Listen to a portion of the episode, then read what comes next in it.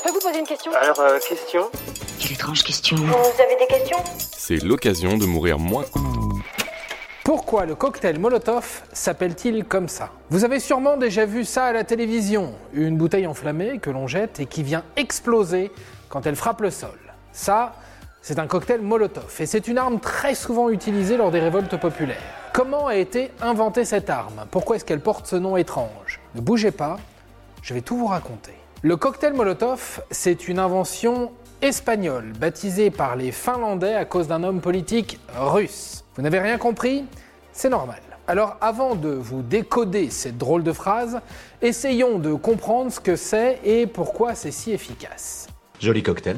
Pour faire simple, le cocktail Molotov, c'est une forme de bombe artisanale. Il est aussi appelé la grenade du pauvre. C'est une bouteille en verre contenant du liquide hautement inflammable, comme de l'alcool par exemple, ou de l'essence. On bouche le tout et on fait tremper un bout de tissu pour l'enflammer avant de le lancer. Au moment de l'impact, cela crée une explosion et peut faire de nombreux dégâts. Maintenant qu'on sait comment ça marche, revenons à cette drôle d'histoire entre les Espagnols, les Finlandais et les Russes. On l'a oublié, mais en novembre 1939, une guerre éclate entre l'URSS et la Finlande. Appelée guerre d'hiver, elle ne dure que trois mois et est vite éclipsée par la Seconde Guerre mondiale qui prend de l'ampleur. Donc, pendant cette guerre, l'Union soviétique envahit la Finlande.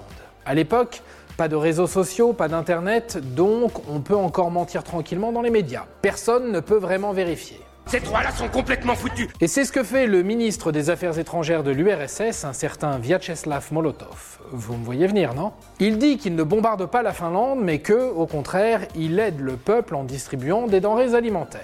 Les Finlandais, qui eux savent très bien ce qui se passe chez eux, ironisent et appellent ces bombardements les paniers pique-nique Molotov. Un humour noir, mais efficace. Cependant, les Finlandais ne se laissent pas faire, et face à l'armée rouge et tous ses chars, ils décident de riposter, et de le faire avec éclat. Ils fabriquent des bombes artisanales avec des bouteilles en verre et de l'alcool qu'ils décident d'appeler cocktail Molotov, en réponse au ministre soviétique. Et là, vous vous dites peut-être, Comment un petit cocktail Molotov peut-il être aussi efficace contre un char? Alors, petite parenthèse pour vous expliquer comment cette arme peut mettre à mal ce gros mastodonte. Quand il est lancé, le cocktail Molotov explose et le liquide inflammable vient se loger dans les grilles d'aération du char. Il vient détruire différents éléments internes et rend le moteur HS. Du coup, un char qui ne bouge plus, c'est quand même bien moins pratique. Vous le reconnaîtrez, non? Eh, C'est la guerre, mon général En tout, en trois mois, les Finlandais en produisent plus d'un demi-million. Voilà comment est né le cocktail Molotov.